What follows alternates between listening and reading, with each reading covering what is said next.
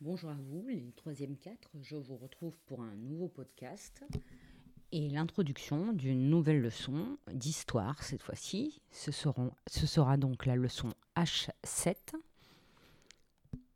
Cette leçon H7 porte le nom suivant, le titre suivant, Affirmation et mise en œuvre du projet européen.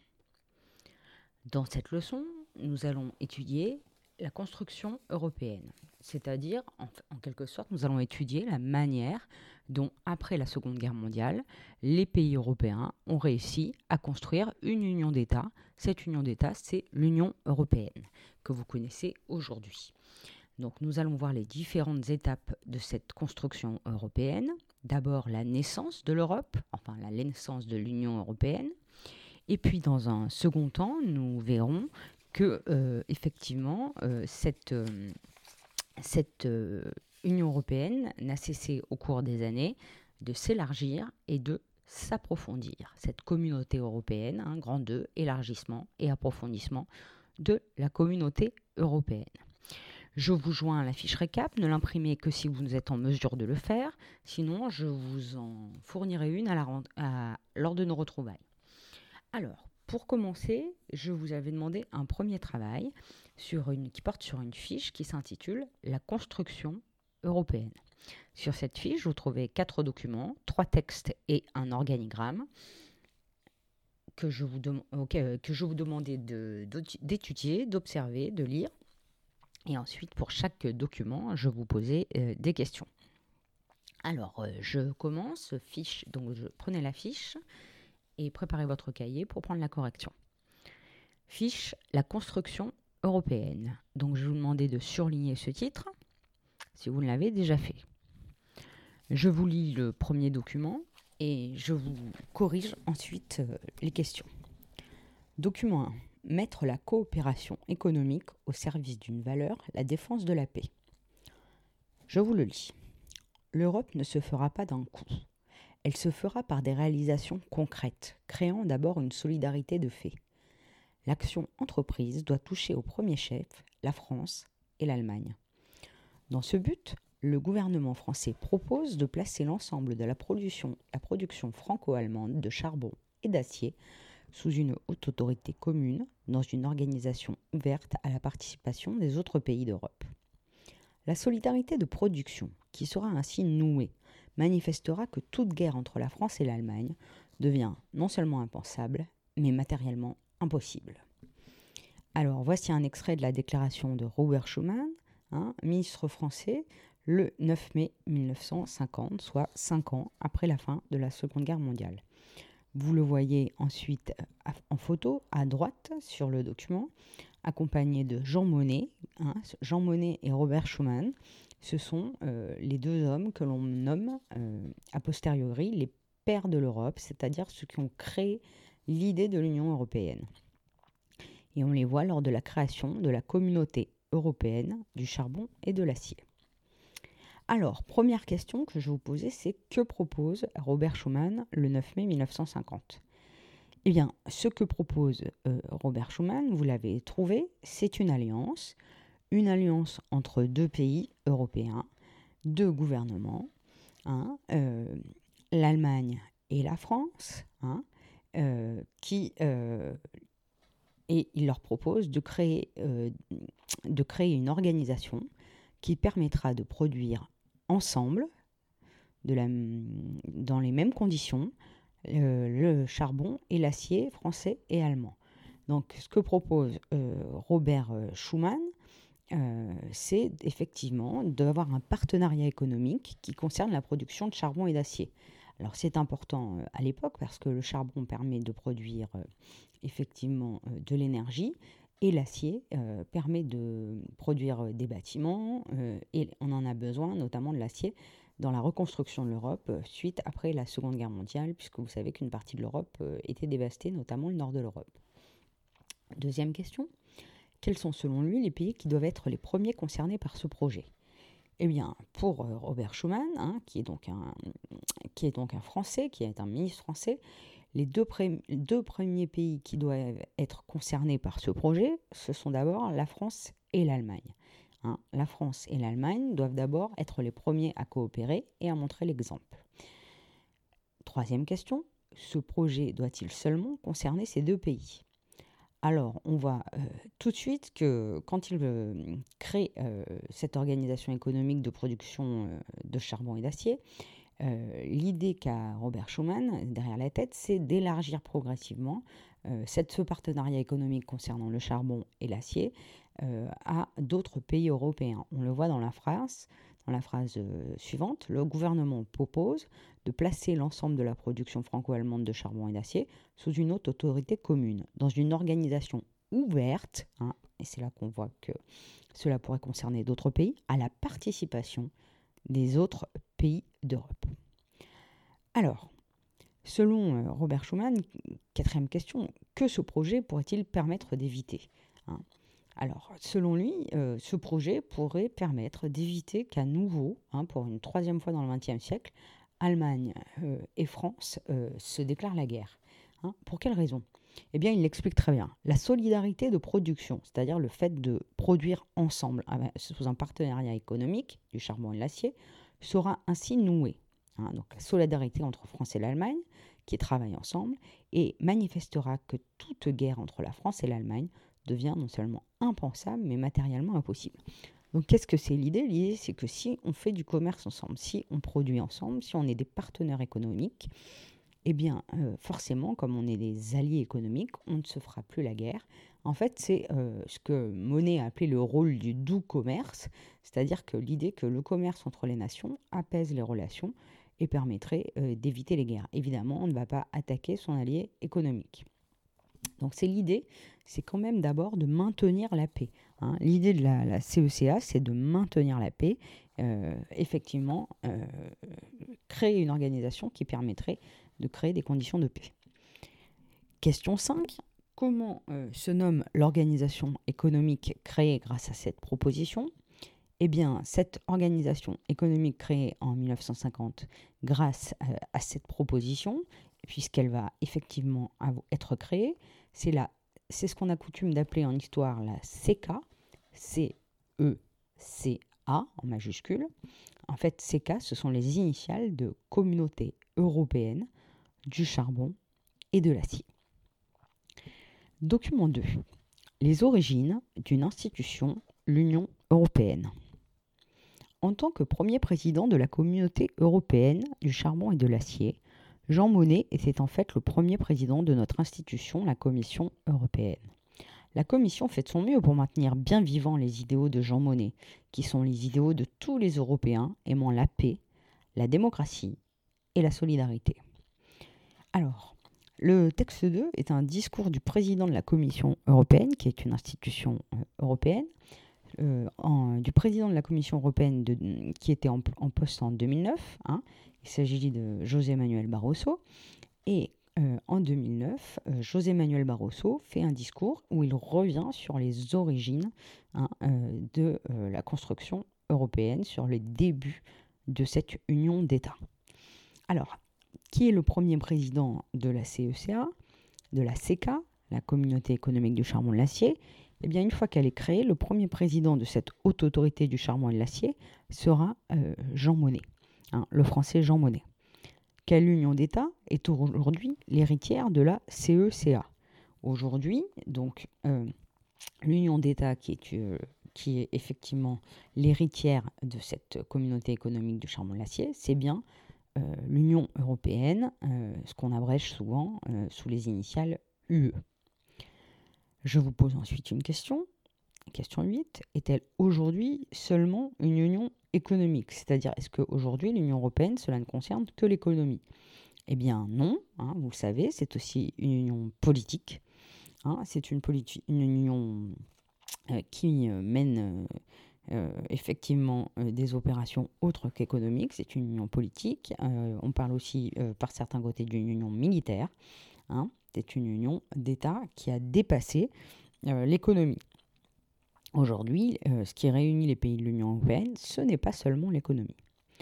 Alors, elle n'est pas seulement une, nation, une union pardon, économique. Euh, question 9, selon José, Manuel Barroso, quelles sont les valeurs qui ont motivé Jean Monnet et Robert Schuman pour créer la STECA, la communauté économique du charbon et de l'acier? Eh bien, ces valeurs, elles sont énoncées à la fin du discours. Hein. ce sont la paix, nous en avons déjà parlé, la démocratie, donc c'est l'idée d'étendre au maximum la démocratie, puisque vous savez qu'à la fin de la Seconde Guerre mondiale, tous les pays européens ne sont pas des démocraties. Je pense par exemple euh, à la RDA, hein, l'Allemagne de l'Est, ou euh, aux pays d'Europe de l'Est qui sont euh, sous le joug de l'URSS. Et dernière valeur mise en avant, c'est la solidarité entre les États. Document 3. Le traité de Rome créant le marché commun 1957. Article 1er. Par le présent traité, les hautes parties contractantes, c'est-à-dire les pays qui signent le traité, instituent entre elles une communauté économique européenne. Article 2. La communauté a pour mission, par l'établissement d'un marché commun, de promouvoir un développement harmonieux des activités économiques dans l'ensemble de la communauté, une expansion continue et équilibrée, une stabilité accrue, un relèvement accéléré du niveau de vie et des relations plus étroites entre les pays qu'elle réunit. Article 3. Dans ce but, l'action de la communauté comporte l'élimination entre les États membres des droits de douane à l'entrée et à la sortie des marchandises. Les droits de douane, hein, ce sont les impôts, les taxes qu'il faut payer hein, dans les années 1950 pour faire euh, traverser euh, les marchandises euh, par les frontières de certains pays. Donc ce texte que je viens de vous lire, c'est un texte de loi, on le reconnaît parce qu'il était, il est composé de différents articles, et cette loi, c'est ce qu'on appelle le traité de Rome, écrit et mis en, mis en, application en 1957, soit sept ans après la, création de la communauté économique du charbon et de l'acier. Alors, première question, euh, question 10 que je vous posais sur euh, ce texte comment se nomme l'organisation mise en place par le traité de Rome? L'organisation qui est mise en place par ce traité de Rome, qui est un, traité, c'est un contrat hein, qui est signé entre plusieurs pays, euh, eh bien, euh, comme le traité de Versailles, rappelez-vous, euh, à la fin de la Première Guerre mondiale, qui est signé entre les vainqueurs et les vaincus. Donc, comment se nomme l'organisation mise en place par le traité de Rome?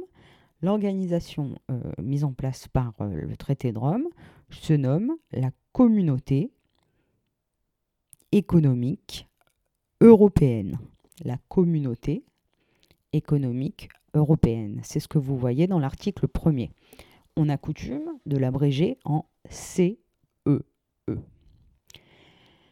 Que le traité de Rome met-il en place? Donc ce traité de Rome qui crée la communauté économique européenne, qui va englober la CECA, qui va remplacer la, CECA, euh, eh bien, euh, cette communauté économique européenne, elle remplace euh, effectivement la CECA. Que met-il en place, ce traité de Rome Il met en place, c'est ce que vous voyez dans l'article 2, un marché commun. Alors, un marché commun, ça veut dire quoi? Ça veut dire que entre les pays européens qui, sont membres de cette CE, hein, de cette communauté économique européenne, vont euh, faire du commerce ensemble, pour projet de faire du commerce ensemble. Et pas seulement en ce qui concerne le charbon et l'acier, mais ils élargissent à toutes les marchandises. Alors, quels en sont les objectifs de ce marché commun hein, en 1957 eh Bien, les objectifs, ils sont euh, énoncés dans l'article 2. Faire en sorte que, euh, effectivement, on puisse échanger facilement euh, les marchandises euh, dans l'Union européenne. Là, euh, quand je dis ça, je peux, je peux vous l'illustrer par ce que dit le traité de Rome, promouvoir un développement harmonieux des activités économiques. Ensuite, deuxième objectif, une expansion continue et équilibrée. Qu'est-ce que cela signifie? Ça signifie que le fait de pouvoir faire du commerce ensemble entre pays européens, permettra euh, de favoriser la croissance économique, c'est-à-dire l'enrichissement des différents pays qui participent. Une stabilité accrue. La stabilité économique, c'est essayer d'éviter les crises économiques. Dernier objectif, un relèvement accéléré du niveau de vie. Hein. Alors, Vous vous rappelez qu'on est au sortir de la guerre. Euh, il y a encore euh, une grande pauvreté dans les pays qui ont été touchés par la Seconde Guerre mondiale.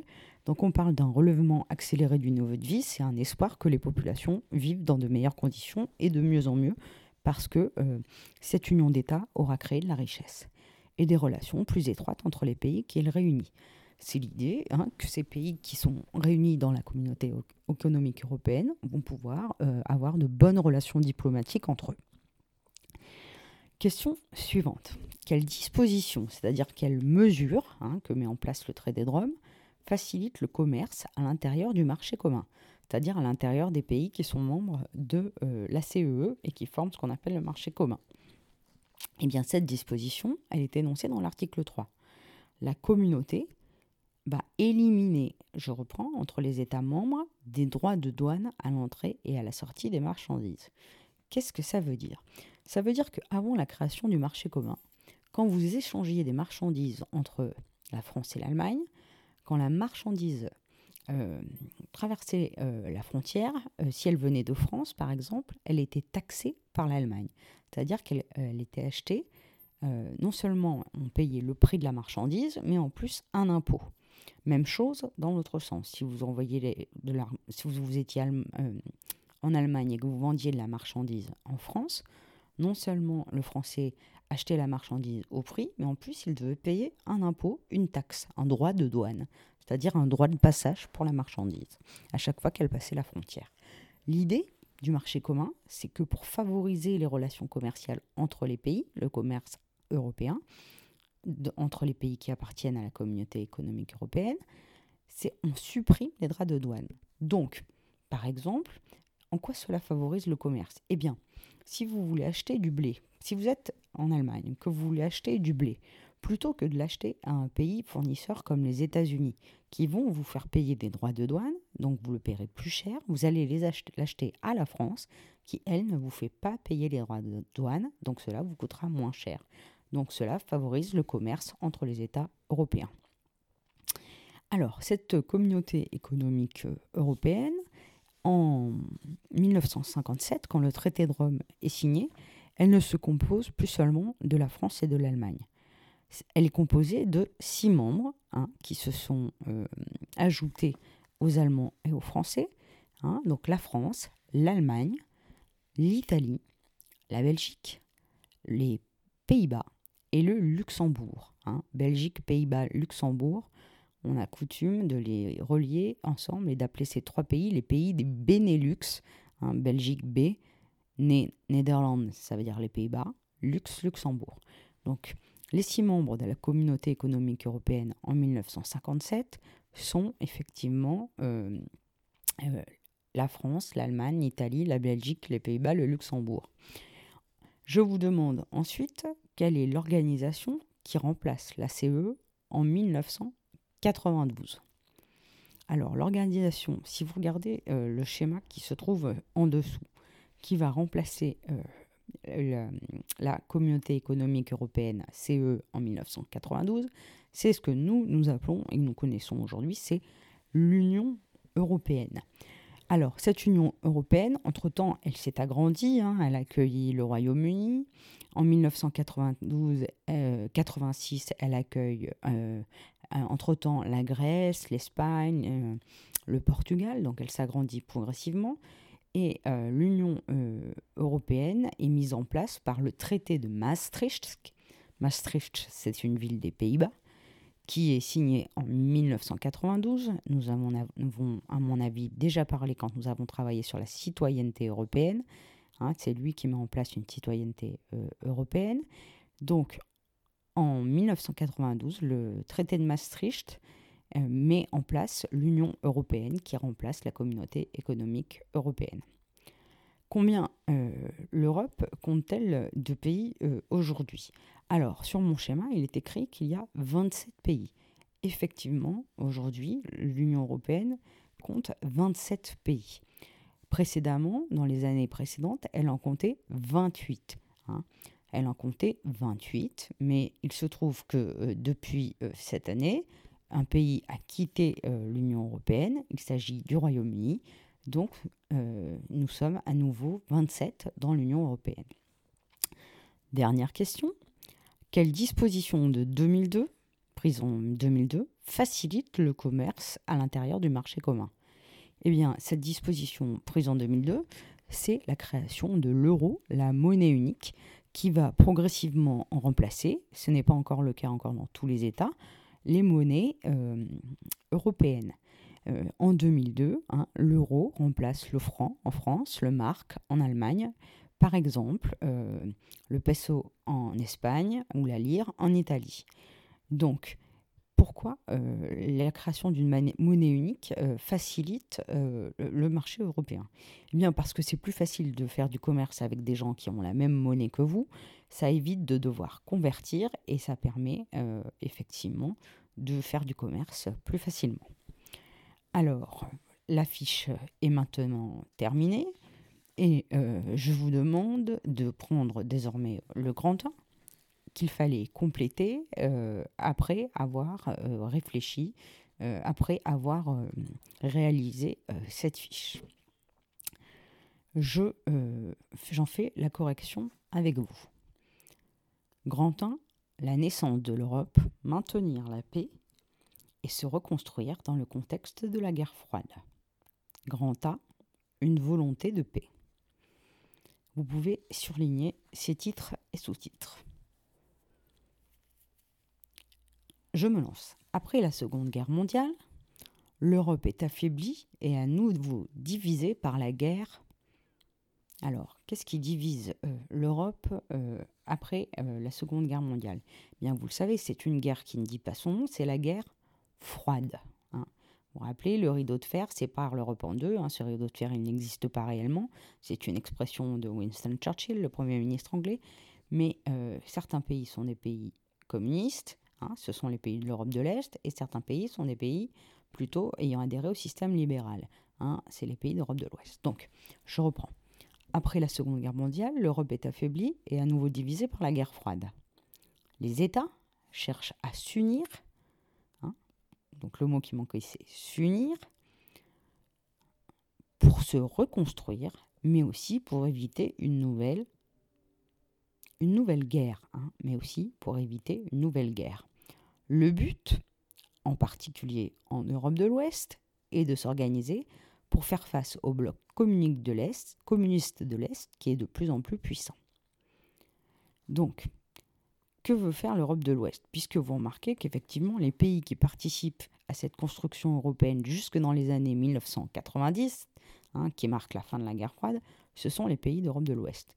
Eh bien, ils veulent préserver, conserver leurs valeurs. Hein, donc je reprends. Il s'agit donc de préserver les valeurs démocratiques, D-E-M-O-C-R-A-T-I-Q-U-E-S, et de développer les économies de chaque pays. Et c'est O-N-O-M-I-E-S.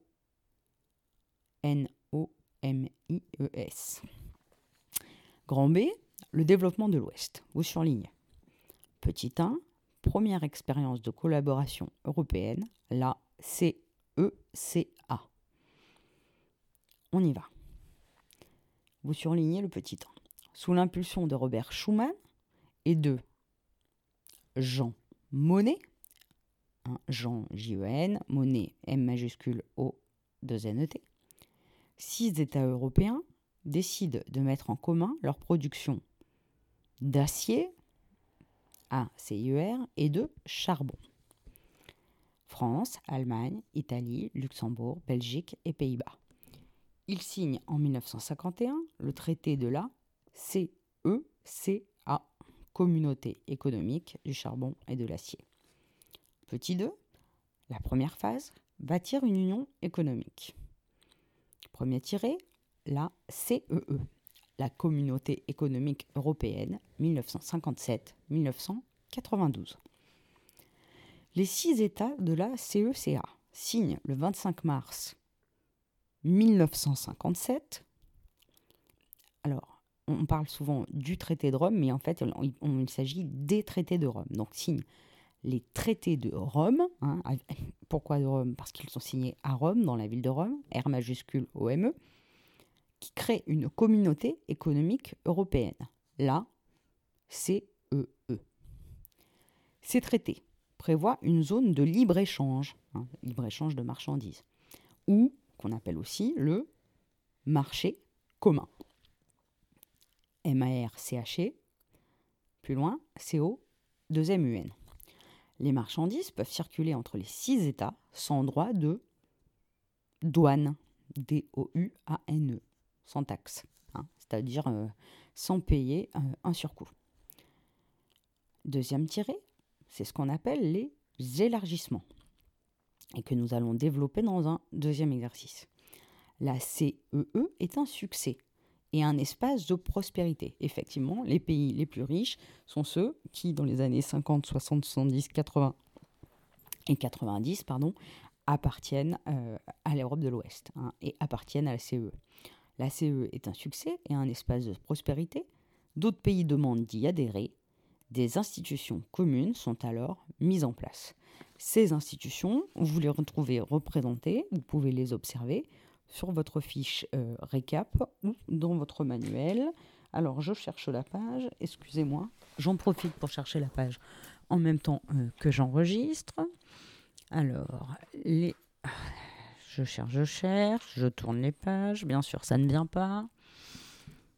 On sera en classe, vous seriez déjà en train de discuter les uns avec les autres. J'aurais déjà dit à certains de s'asseoir correctement. Je cherche. Oui, les institutions euh, européennes, elles sont présentées, euh, page 180. Alors, page 180, vous voyez les institutions euh, européennes. Prenez votre manuel, s'il vous plaît. Vous voyez les différentes institutions européennes qui existent aujourd'hui, c'est-à-dire ce qui permet de prendre des décisions en Europe. D'abord, il y a ce qu'on appelle le Conseil européen. Il est composé de tous les chefs d'État, c'est-à-dire de tous les présidents ou présidentes et de gouvernement, c'est-à-dire les chefs de gouvernement, ce sont les premiers ministres. Quel est son rôle à ce Conseil européen? Il fixe de grands objectifs pour l'Europe, c'est-à-dire il fixe des buts à atteindre.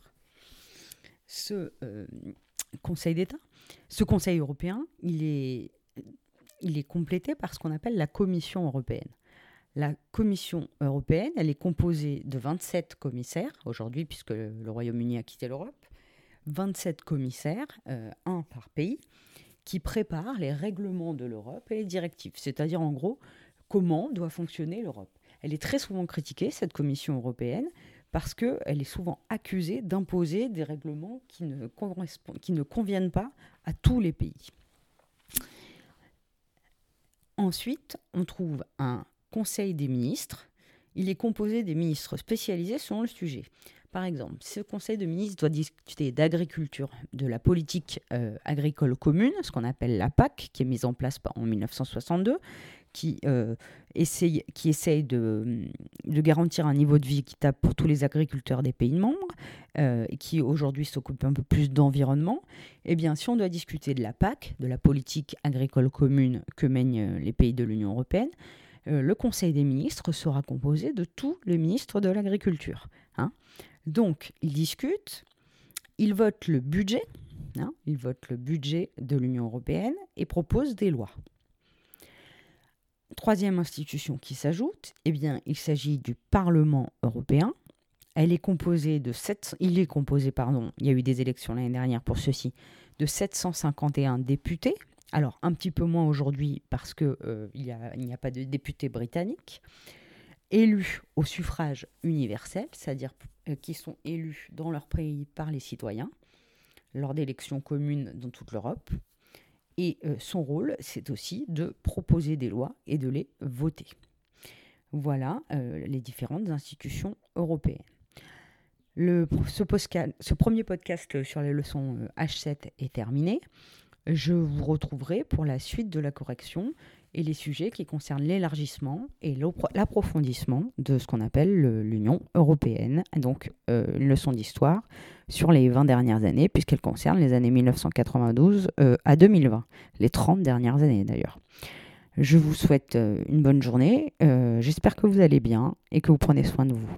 À bientôt.